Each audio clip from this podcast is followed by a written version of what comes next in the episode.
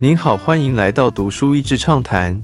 读书益智畅谈是一个可以扩大您的世界观，并让您疲倦的眼睛休息的地方。短短三到五分钟的时间，无论是在家中，或是在去某个地方的途中，还是在咖啡厅放松身心，都适合。身份焦虑从何而来？书本的最开始描述。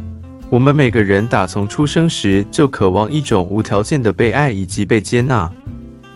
人类历史过去两百年左右，经历了史无前例的生产力增加、医疗条件改善以及平均寿命的延长。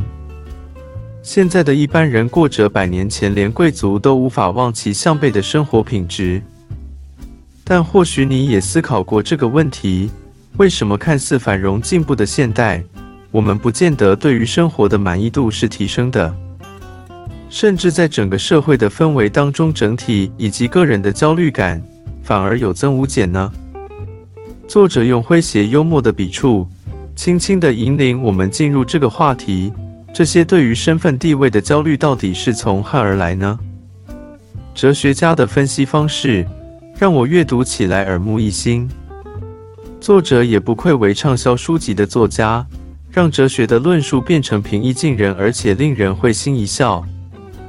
在故事后，各种文化都有阶级分明的社会结构，在我们现在看起来，其实是非常不可思议的。当时，除非是生存向压迫的太紧，不然一般人对于这样的阶级分法是接受的，而且不见得会跟个人的自我价值感有那么强烈的关系。社群动物的不安感。启蒙时期后，社会的地位逐渐打破世袭的阶级，而更多是看到一个人的才干或是成就。这里也是所谓攻击主义 （meritocracy），意指社会是为才是用的开始。这样的思考一定的程度让社会似乎开始有些阶级流动的空间，但过度的强调所谓公平的机会，人人都能出头天的想法。不知不觉地让很多价值感与人的身份地位画上了等号，让所谓高社会地位以及有成就的人代表了他的人品高尚，而达不到的人相反的被认为是懒惰或甚至邪恶的。同时，随着媒体的发达，身为社群动物的人们更容易看到别人的生活状态是如何，或至少他们在表面上所呈现的，就开始在比较当中更多的加深自己的不满足感。于是，我们的身份价值就深深的连结与他人的观感上，可能是依附于成就，可能是依附于才华、运气，甚至是依附于为哪个老板或组织工作，来代表自己是否是一个值得尊敬、值得被爱的人。这样的焦虑，体现在过去这几年各国政治越发民粹的状况里。越来越多人感觉到自己是制度下的受害者，甚至对于所谓的社会阶级流动失去任何的希望。读者这段，我想到电影《寄生上流》里面那位妈妈说：“太太因为有钱所以善良，如果我有钱，我也可以很善良。”如何对抗阶级意识？分析完我们对于身份地位焦虑的源头之后，作者开始论述。人类有哪些方式来对抗这些似乎牢不可破的阶级意识？这当中包括哲学、艺术、政治、宗教以及波西米亚文化。其中关于艺术的几个面向，我觉得相当有趣。这里面包括真奥斯丁在十九世纪的小说中，有时会描述到弱势或贫穷人与有钱有势角色的对比。常常可以看到的是，这些弱小的人反而更加有道德勇气。